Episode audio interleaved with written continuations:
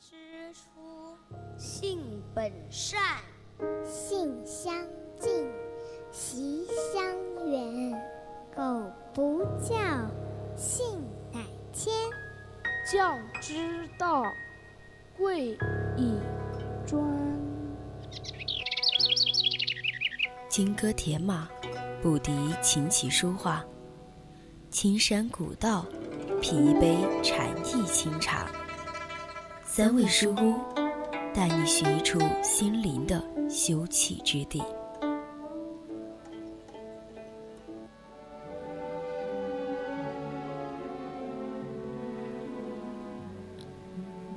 当我们直面生存、死亡与爱，哪一个会是最终的选择？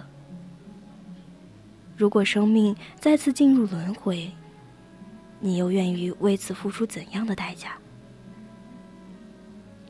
这个故事给每个人的灵魂注入了一种力量。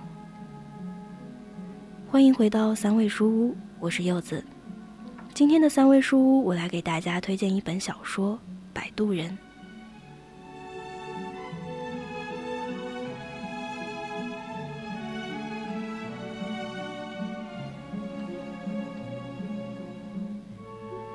摆渡人》是一篇灵魂治愈小说，他那史诗般的动人故事，完全意想不到的情节构思，作者高超的写作技巧。和多重主题的相与交融，不但使得作品别具一格、值得瞩目，而且又不失其内涵和令人深思的空间。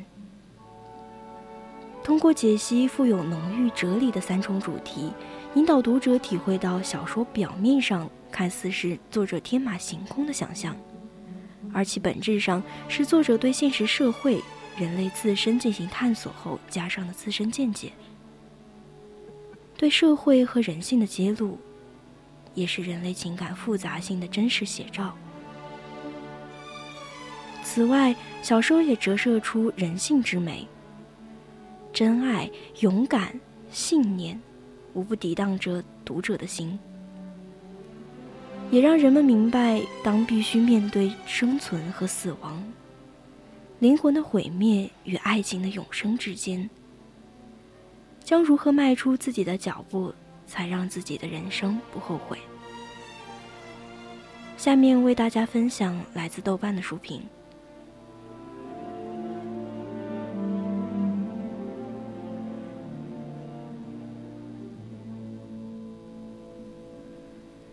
读完这本书，除却其的爱情情节，站在独立意识的角度，我能想到三个问题。摆渡的意义何在？谁才是摆渡人？谁会是你的摆渡人？在这本书中，作者将摆渡设定为已死之人的灵魂，在摆渡人的引导和陪伴下，走过一个维度空间——荒原，其他的新的印象，并最终抵达一个未知的灵魂聚集地。这些灵魂最终会明白自己已经死去，不得不接受自己再也不能拥抱心爱之人的事实，却仍要在荒原上继续向着未知的前方走去。摆渡给了已死之人的灵魂一个机会，让他们认清自己的不幸，同时凭着自己的勇气、信念和运气走过荒原。有意思的是，作者将荒原定义成死者的新的印象。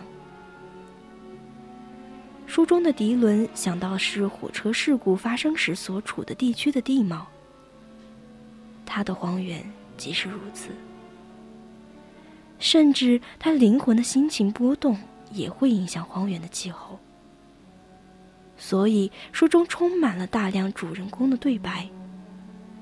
而这也更方便读者介入其中。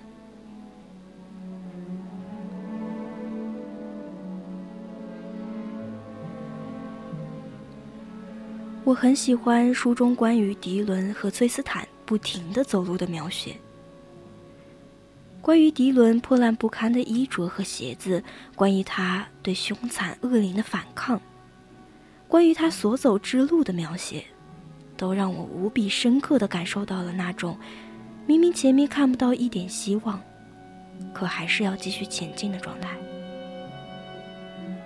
那种在一切混乱中逼迫自己走下去的信念，就好像跑步很弱的你去跑步，不停地跑。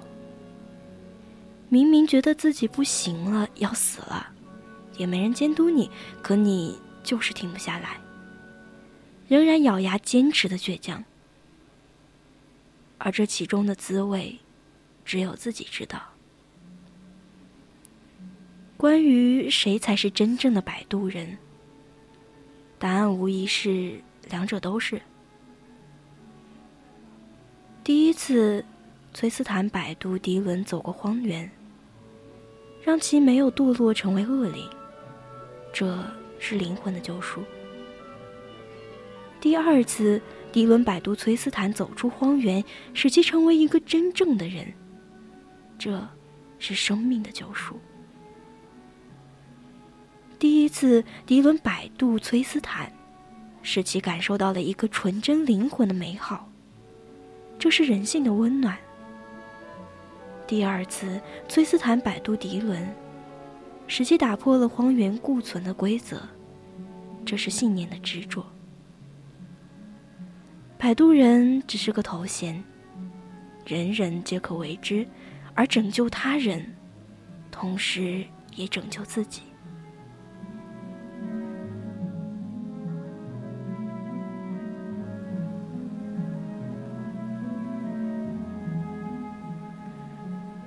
写到这里，第三个问题的答案已经呼之欲出了。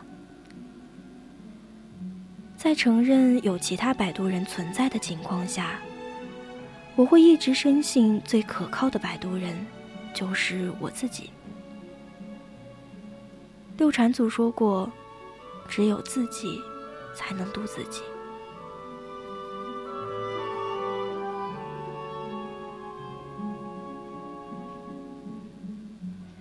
百度说到底就是自我意识的觉醒，即认识自我、回归自我、主掌自我。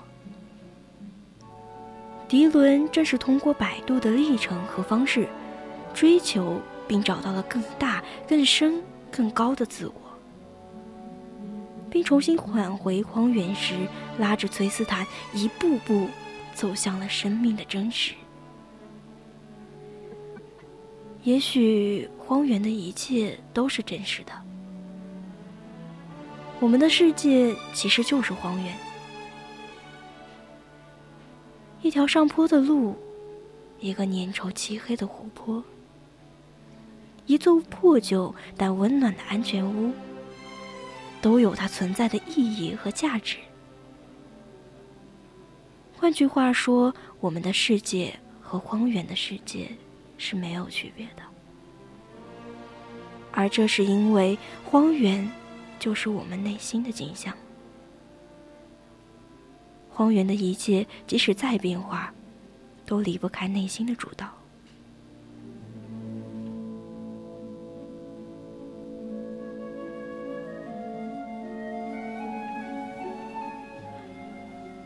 而如果一切反向来之，若任着恶灵或者其他事物主宰我们的苦乐，那就蒙昧了我们内心的镜子，陷入了无望和狂乱的死循环。如果命运是一条孤独的河流，谁会是你的摆渡人？幸好在荒原与现实的重叠之处。有一些不变的事，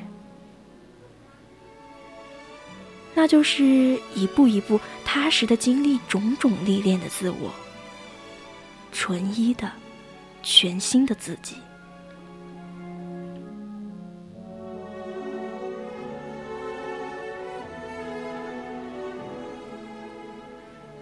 初读之下，感觉这是一部关于爱情的小说。细细咀嚼她是一个小女孩心灵的成长史。因为爱的匮乏，她的心已是一片无尽的荒原。穿越之后，因为爱的丰盛，她蜕变成一个坚强勇敢的摆渡人，将自己的爱人引领回家，脱离无形的控制。